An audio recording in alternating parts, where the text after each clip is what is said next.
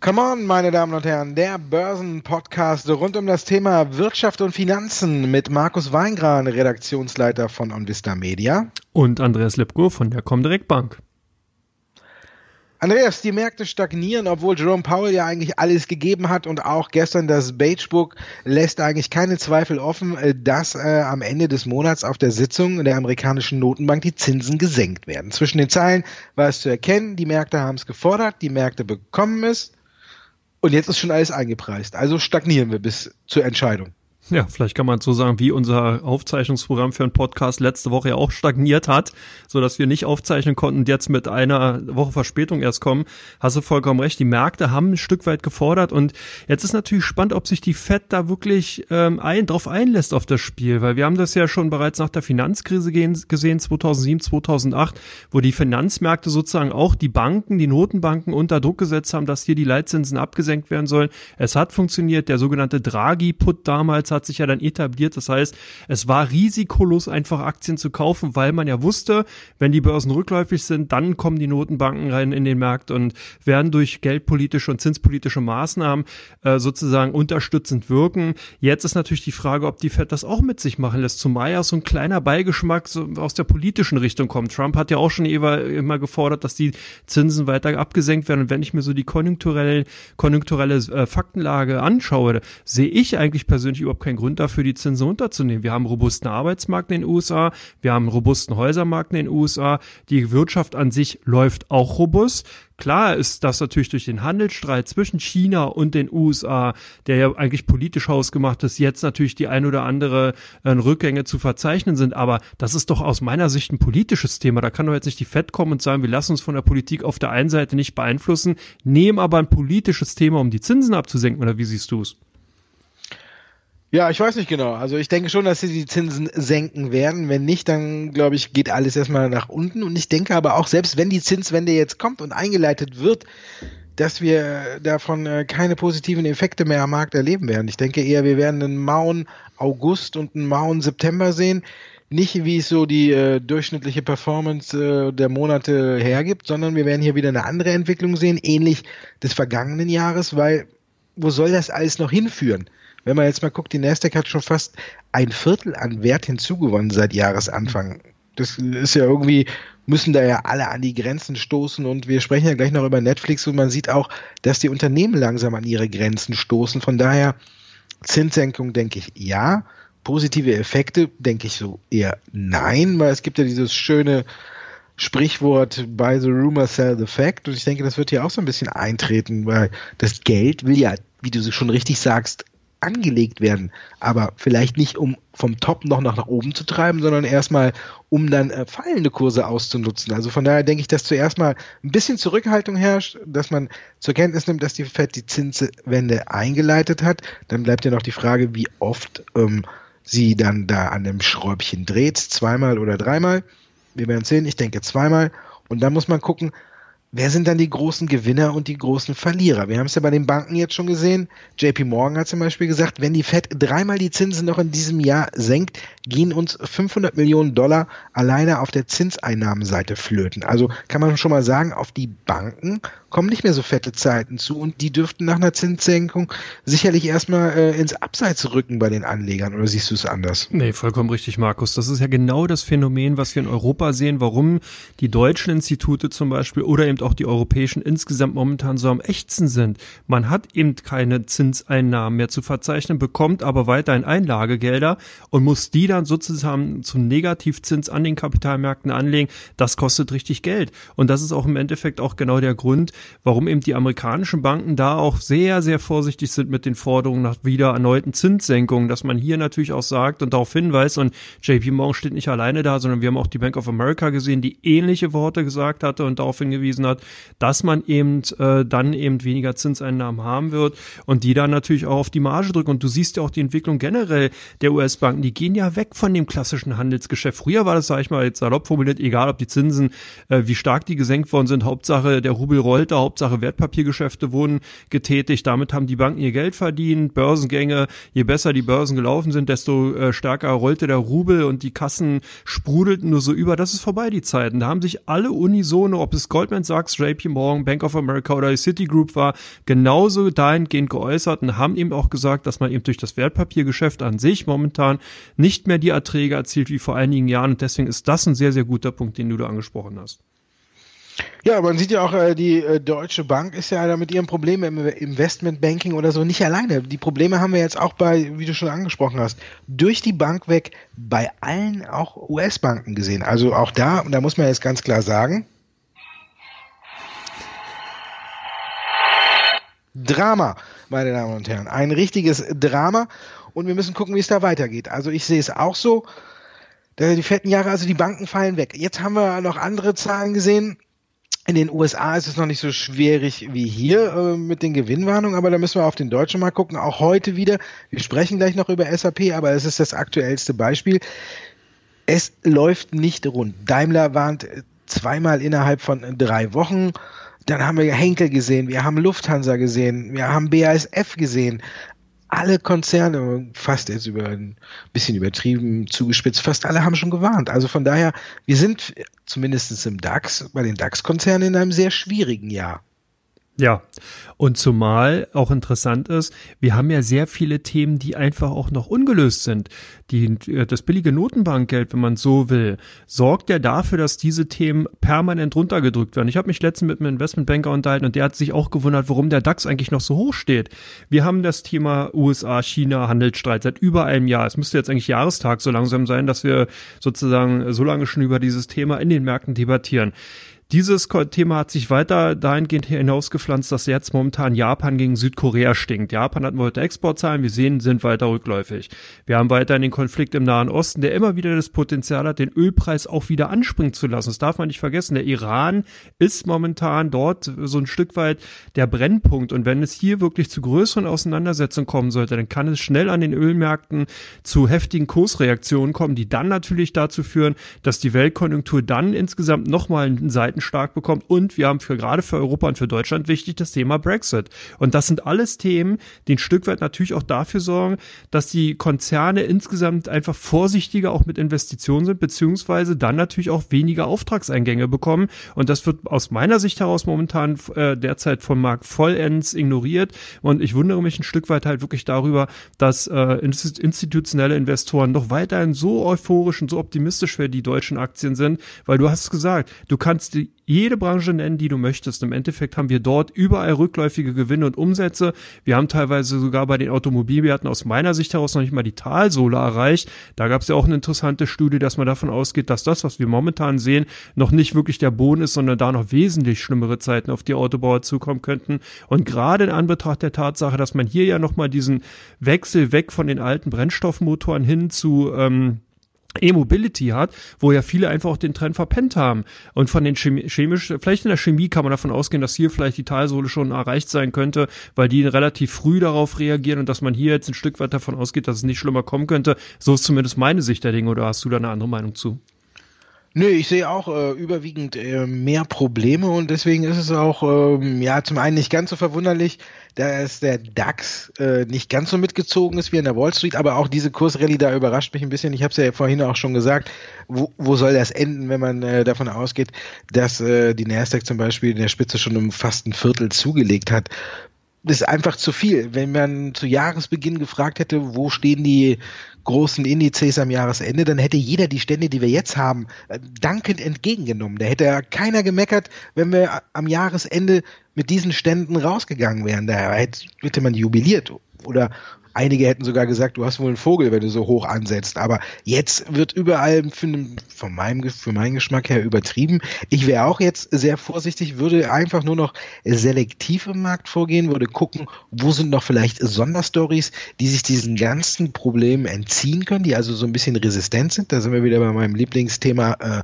Medizintechnik. Ne? Wenn man jetzt auf Carl Zeiss Meditech guckt, die haben ja schon wieder die Prognose erhöht und da läuft's einfach. Die Aktie eilt von Höchststand zu Höchststand. Also das ist so ein äh, Thema Medizintechnikbereich, der so ein bisschen außen vor ist, der so einsam seine Kreise zieht da würde ich sagen, da kann man noch mal gucken, auch bei US-Werten, die da reinfallen, wo hier noch so ein Schnäppchen zu schlagen ist. Warte, habe ich ja auch schon oft genug hier drauf hingewiesen, auch so ein Beispiel dafür. Also ich würde jetzt wirklich tatsächlich nur noch äh, sehr selektiv im Markt von geben, weil ich habe echt ein bisschen Angst, dass es erstmal richtig nach unten geht und ich denke auch so eine Korrektur wäre einfach ein, fast so ein bisschen auch notwendig, damit wieder so eine kleine Marktbereinigung eintritt. Und bei den Gewinnwarnungen, wie du schon sagtest, muss man halt auch mal gucken. Man muss ja immer so ein bisschen unterscheiden, äh, haben wir hier ein strukturelles Problem oder hat hier ein Einmaleffekt reingehagelt. Da muss man auch so ein bisschen gucken. Klar, kann man da ein bisschen differenzieren, aber bei den Autowerten gebe ich dir vollkommen recht. Ich habe äh, heute erst auch noch mal äh, ein Interview mit dem Herrn Dudenhöfer, dem absoluten Fachmann hier für die Automobilbranche gelesen und auch der sagt, die Deutschen haben den Trend hier komplett verpennt. Und da muss man ganz ehrlich sagen, Tesla bleibt da immer noch der Vorreiter.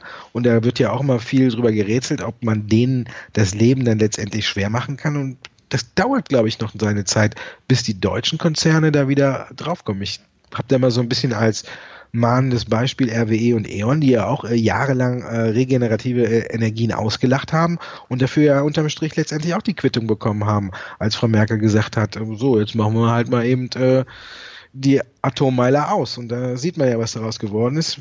Ist vielleicht in der Automobilbranche nicht ganz so schlimm, aber trotzdem denke ich, dass hier auch der Schuh drückt. Kommen wir zu Teil 2. Da geht es um Ihre Fragen, meine Damen und Herren. Und wir bleiben direkt beim Thema Daimler. Wir haben es schon gesagt, zweite Gewinnerwarnung innerhalb von drei Wochen. Die Frage ist jetzt, ist die Aktie verbrannt?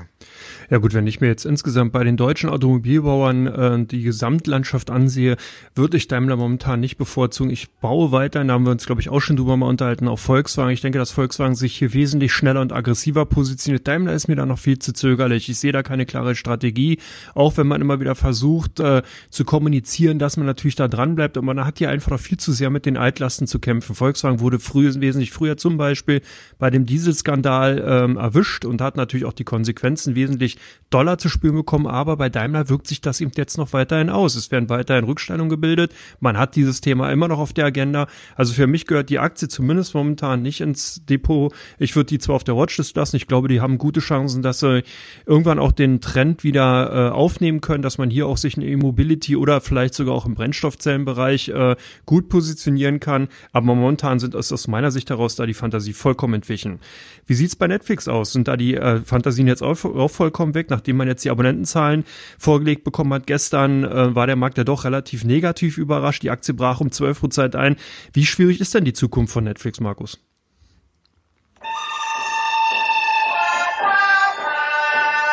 Ich glaube sehr schwer. Also ich glaube, Netflix hat seine fetten Jahre erlebt und der Platzhirsch äh, kriegt immer mehr Gegenwind. Am Anfang hat keiner damit gerechnet und hat alle haben gesagt, na, Netflix ist so gut im Markt positioniert, da wird nichts passieren. Aber ich denke jetzt, wo alle auf den Trend aufspringen, wird für Netflix, Netflix doch eine ganze Portion schwieriger. Zum einen war auch egal, wer seinen eigenen Streaming-Dienst aufmacht oder anbietet und von daher auch Netflix so ein bisschen diesen großen Pool, aus dem man wählen konnte. Früher hatte man diesen Vorteil, es gab kaum Streaming-Dienste, außer Amazon vielleicht und noch ein paar kleinere. Aber man konnte bei den großen einkaufen, man konnte die erfolgreichen Serien sich rausziehen und ins Programm nehmen. Das war natürlich ein Vorteil. Jetzt zum Beispiel Walt Disney hat alle Disney-Filme abgezogen. Man sieht kaum noch äh, überhaupt was von äh, Disney bei Netflix, weil die ja schon die Vorbereitungen treffen für ihren eigenen Streaming-Kanal. Auch CNBC oder so, die haben alle ihre äh, äh, BBC meinte ich, nicht CNBC, Entschuldigung. Ähm, die haben ihre ganzen Doku-Reihen bei Netflix rausgenommen. Und das merkt man dann schon, weil Netflix jetzt in die gleiche Bredouille kommt wie zum Beispiel Produktionsfirmen. Man muss viel Geld in die Hand nehmen, um qualitativ hochwertigen Content zu erstellen. Tja, aber trifft man damit auch immer äh, den Nerv. Wir wissen ja selbst, dass viele teure Serien manchmal auch nur schon nach der dritten Folge oder so eingestellt werden. Und das Risiko ist jetzt auch, glaube ich, so voll auf Netflix übergegangen. Das sieht man auch so ein bisschen an den Zahlen, weil im Vergleich zum Vorjahr sind sie ja rückläufig und im Vergleich zu den Schätzungen haben sie so in etwa gerade noch alles getroffen.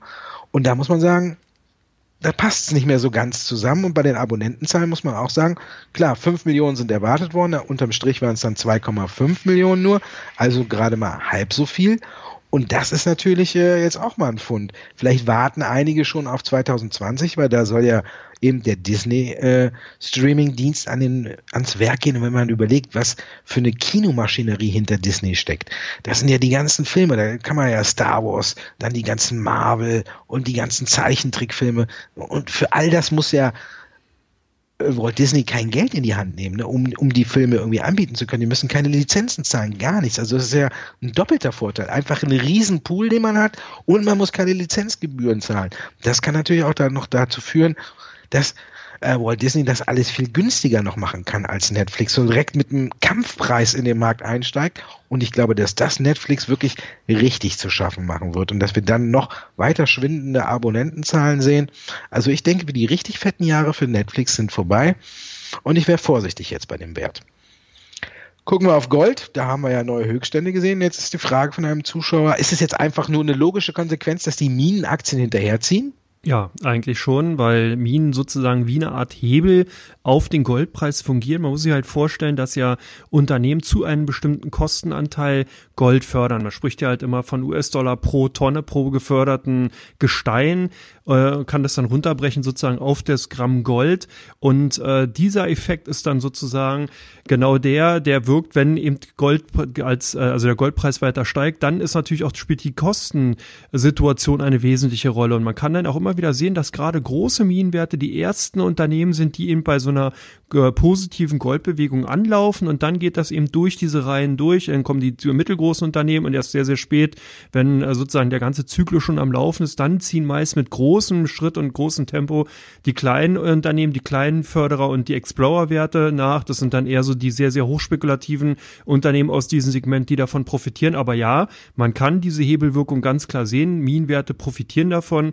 Und man sieht natürlich diesen Effekt auch in der anderen Richtung. Das konnte man ja auch sehr gut sehen, nachdem diese sehr, sehr starke Bewegung 2,7 bis 2,10 war es, glaube ich, vorbeigegangen ist im Gold. Da sind die Minenwerte sehr, sehr stark unter Druck wiedergekommen, konnten sich kaum erholen. Jetzt sieht man so ein langsames Wiederaufkommen. Und interessant ist, dass sogar die Minenwerte jetzt eigentlich noch nicht mal die letzte Bewegung wirklich vollends komplett mit mitgenommen haben, sondern dass man hier sehr, sehr vorsichtig ist. Und ich glaube, dass Gold hier wirklich die Chance hat, eine weitere Renaissance zu erleben. Wir hatten es ja gerade angesprochen, sollten die Risiken an den Märkten entdeckt und größer und auch eingepreist werden, kann es natürlich zu größeren Rücksetzern kommen. Und wir haben ja auch schon den ein oder anderen Hedgefondsmanager gesehen, der jetzt gesagt hat, Gold ist äh, sozusagen kurz oder steht kurz davor, wiederentdeckt zu werden. Und das könnte sich natürlich auch in, die Minen, in den Minenwerten dann zeigen. Also von daher, ich glaube, hier könnte man noch die eine oder andere positive Überraschung sehen.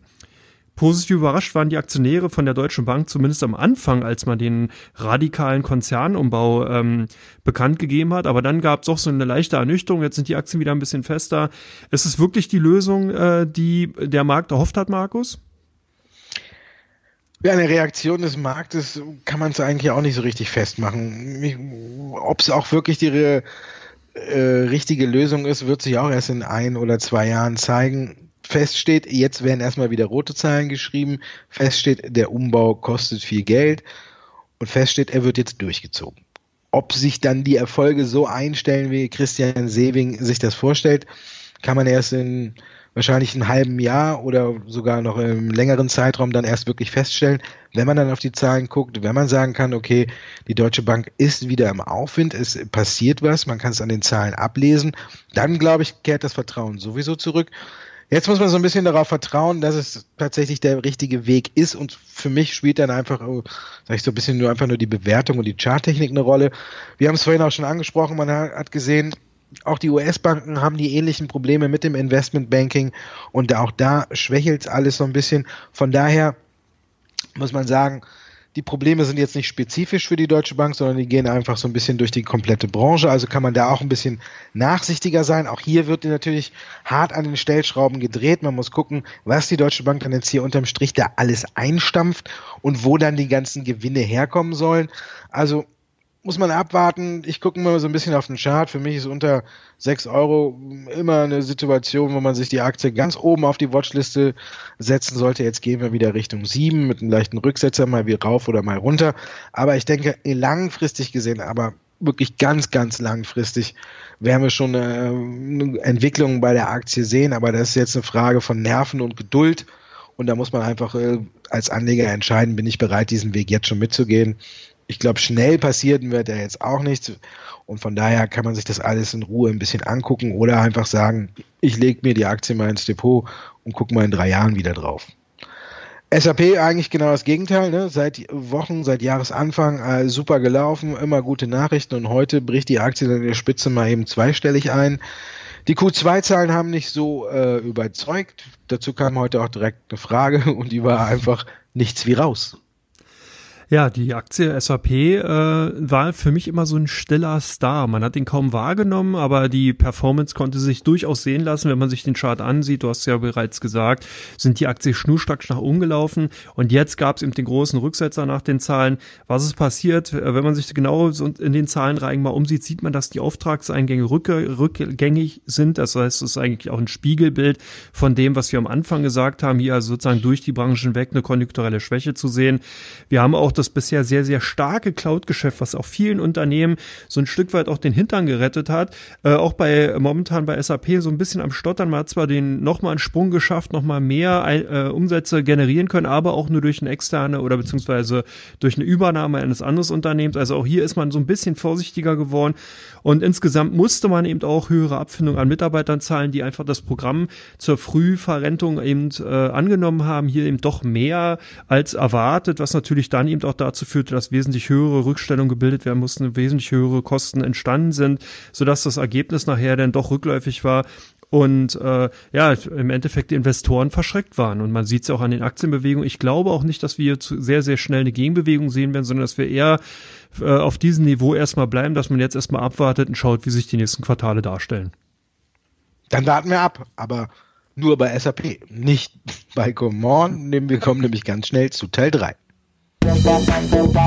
Weiter geht's, meine Damen und Herren, mit den meistgehandelsten Aktien bei der Comdirect und den meistgesuchtesten Werten bei OnVista. Dialog Semiconductor, gestern mit überraschenden Zahlen und deswegen bei euch auf der Kaufseite zu finden? Ja, vollkommen richtig, Markus. Die Zahlen haben überrascht, die Aktie hat einen Freudensprung gemacht. Äh, viele Kunden von uns sind da demnach auch mit aufgesprungen, haben die Aktien auch gekauft. Man war hier doch ein bisschen überrascht, wenn man vorher nicht wusste, okay, kann das Gewinnwachstum wirklich weiterhin so aufrecht gehalten werden, beziehungsweise äh, bleibt das eben auch weiterhin positiv? Wie stark ist man abhängig von dem Wachstum von Apple?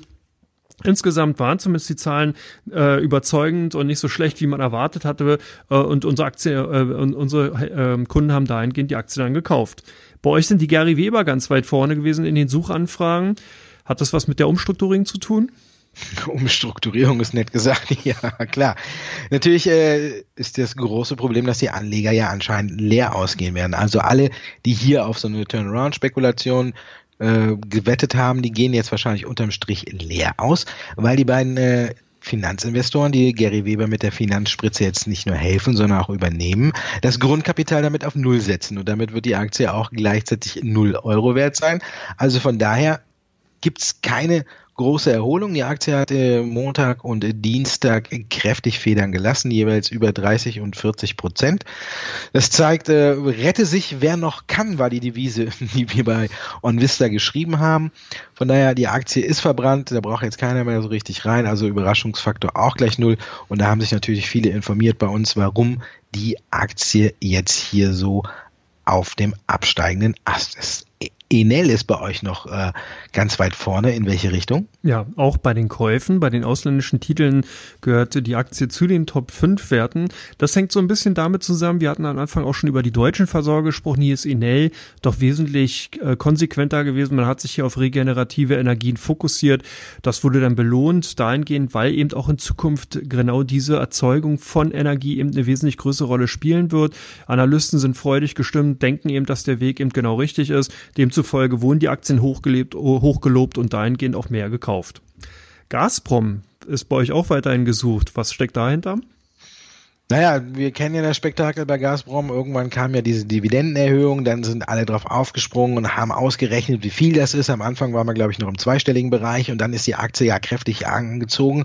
Und wir wissen ja, wenn die Aktie steigt, dann wird die Dividendenrendite kleiner und die ist jetzt in der letzten Woche äh, oder Anfang der Woche, glaube ich, ausgezahlt worden. Von daher hat die Aktie immer wieder einen Abschlag verzeichnet, ist nach unten gegangen. Alle haben sich das ein bisschen angeguckt, wie es da jetzt weitergeht. Also Dividende ist draußen und jetzt muss man mal abwarten, wie die Nachrichtenlage ist. Also die Fantasie der Dividende ist jetzt erstmal raus und jetzt muss man gucken, ob Gazprom noch andere weitere interessante Nachrichten liefert und dann guckt man, ob die Anleger jetzt einfach nur die Dividende eingestrichen haben und natürlich auch das satte Kurs plus, weil seit der, seitdem die Geschichte aufgekommen ist, hat die Aktie sich ja doch trotzdem toll entwickelt. Berkshire Hathaway unser lieber Warren Buffett bei euch auch gesucht? Ja, auch gesucht, auch bei den ausländischen Werten ganz oben. Hintergrund könnte sein, wir haben ja Rekordjagden an den US-Börsen gesehen. Berkshire Hathaway so ein bisschen der Gemischtwarenladen amerikanischer Unternehmenskultur. Also hier hat man sozusagen alles, das Who's Who der amerikanischen Wirtschaft, Coca-Cola, äh, Apple, Amazon, alle Aktien sind sozusagen in diesem Unternehmen, in dem äh, Beteiligungsunternehmen äh, mit enthalten und von daher sind die Aktien da haben natürlich auch dementsprechend performt, dementsprechend gutes Kurs plus verzeichnet. Auch beliebt bei unseren ähm, Kunden, weil es eben so ein bisschen den Charakter eines Fonds hat, eines ETFs, wenn man es so will. Und von daher eben dann eben auch ein Manager, der bewiesen hat über die letzten Jahrzehnte durch äh, weg, dass eben hier auch Performance in den Märkten zu erzielen ist und demzufolge die Aktien dann eben bei den meistgehandelten ausländischen Werten bei der Comdirect. Bei euch sind die Dynacert bzw. Carl Zeiss Meditech als Thema gesucht. Was könnte dahinter stecken? Kaisers Meditech habe ich ja vorhin schon angesprochen und dass sie immer noch so gut läuft. Deswegen haben auch viele drauf geguckt. Wir hatten ja unter der Woche oder jetzt in, den, in der Zeit zwischen den beiden äh, Podcasts hier noch mal äh, die Prognoseerhöhung und deswegen war bei uns natürlich auch die Aktie ziemlich weit vorne. Und dann haben wir noch Dynastert. Also ja, man weiß es nicht so genau, ähm, ob es jetzt der neue Star am Himmel werden könnte, am Wasserstoffhimmel oder ob es so vielleicht so eine Geschichte wird wie Beaumont äh, mit den Katalysatoren. Also Dynasert ist ja auch im Wasserstoffbereich, im Brennstoffzellenbereich tätig, aber äh, nicht so direkt, indem man sagt, die Brennstoffzelle ist allein der Antrieb, sondern das ist mehr so ein Gerät, also so eine Hybridlösung. Also mit den äh, Produkten von Dynasert kann man, den kann man an den Dieselmotor anschließen, dann verbraucht er weniger und der Schadstoffausstoß wird auch weniger. Also von daher eine freundlichere Lösung ist quasi so der Mittelweg. Weder, man muss nicht sagen, Dieselmotor oder Brennstoffzelle, sondern hier wird beides miteinander kombiniert. Die Aktie ist ein bisschen aufgefallen, weil sie den deutschen Innovationspreis für 2019 erhalten hat, besser gesagt das Produkt Hydragenä oder Hydragenä-Technologie. Die sind damit ausgezeichnet worden. Was mir so ein bisschen an der ganzen Sache fehlt, ist, äh, dass noch keine großen Kunden da sind. Der Kurs schwankt auch ziemlich stark, ist zuletzt natürlich angestiegen. Aber ich habe so ein bisschen äh, den Vergleich mal auch gezogen mit eben Beaumont, als hier die ganzen Katalysor, Katal Katalysatorengeschichte aufkam. Schwieriges Wort. Meine Herren, meine Zunge ist entknotet. Da hatten wir auch das Problem. Machen wir beim Diesel die Nachrüstung oder machen wir eine komplette Umrüstung oder schaffen wir den Diesel ab. Und letztendlich hat sich durchgesetzt, dass wir eigentlich den Dieselmotor nicht durch die Produkte, durch neue Katalysatoren, die besser filtern, äh, bedienen, sondern dass wir ihn abschaffen und durch Elektroautos äh, ersetzen. Wenn es bei der Brennstoffzelle einen ähnlichen Weg gibt, dann könnte auch für Dynacert äh, ein ähnliches Ding, äh, könnte so ähnlich ausgehen. Wenn die Fantasie da ist, läuft die Aktie. Und wenn irgendeiner jetzt von den ganzen Unternehmen, die ja auch daran forschen, dass die Brennstoffzelle permanent äh, billiger wird, dass die ganze Technologie billiger wird, dass die ganze Technologie noch mehr Reichweite bietet, dann ist halt so die Frage, brauche ich dann noch ein Zwischenprodukt, mit dem ich meinem Diesel ver verbinden kann? Oder kann ich dann direkt sagen, ich nehme das Brennstoffzellenprodukt, weil damit fahre ich dann unterm Strich ja dann, dann noch besser und von daher bin ich so ein bisschen skeptisch. Also für mich wird es nicht der neue Star, vielleicht so ein kurzfristiges. Wir kennen das ja, wenn die ganzen Aktien alle gelaufen sind, äh, schon gut unterwegs sind, dann sucht man immer noch nach neuen Geschichten, nach kleinen Perlen. Die ganzen Voraussetzungen sind eigentlich erfüllt. Die Aktie ist sehr, sehr billig und da könnte natürlich noch sehr, sehr viel passieren. Trotzdem, ich wäre hier vorsichtig und würde die Aktie so in die Mitte meiner Watchlist packen. Dankeschön, dass du dabei warst, Andreas. Ja, danke dir, Markus. Äh, hoffentlich haben wir dann nächste Woche wieder gleiche Stelle, gleiche Welle, keine Probleme mit der Technik und wenn wir sehen, dass wir dann sozusagen wieder wöchentlich dabei bleiben. Das hoffe ich auch. Wir arbeiten dran und wir finden mit Sicherheit eine Lösung. Heute haben wir auch eine gefunden. Also dann, meine Damen und Herren, bis nächste Woche. Auf Wiedersehen.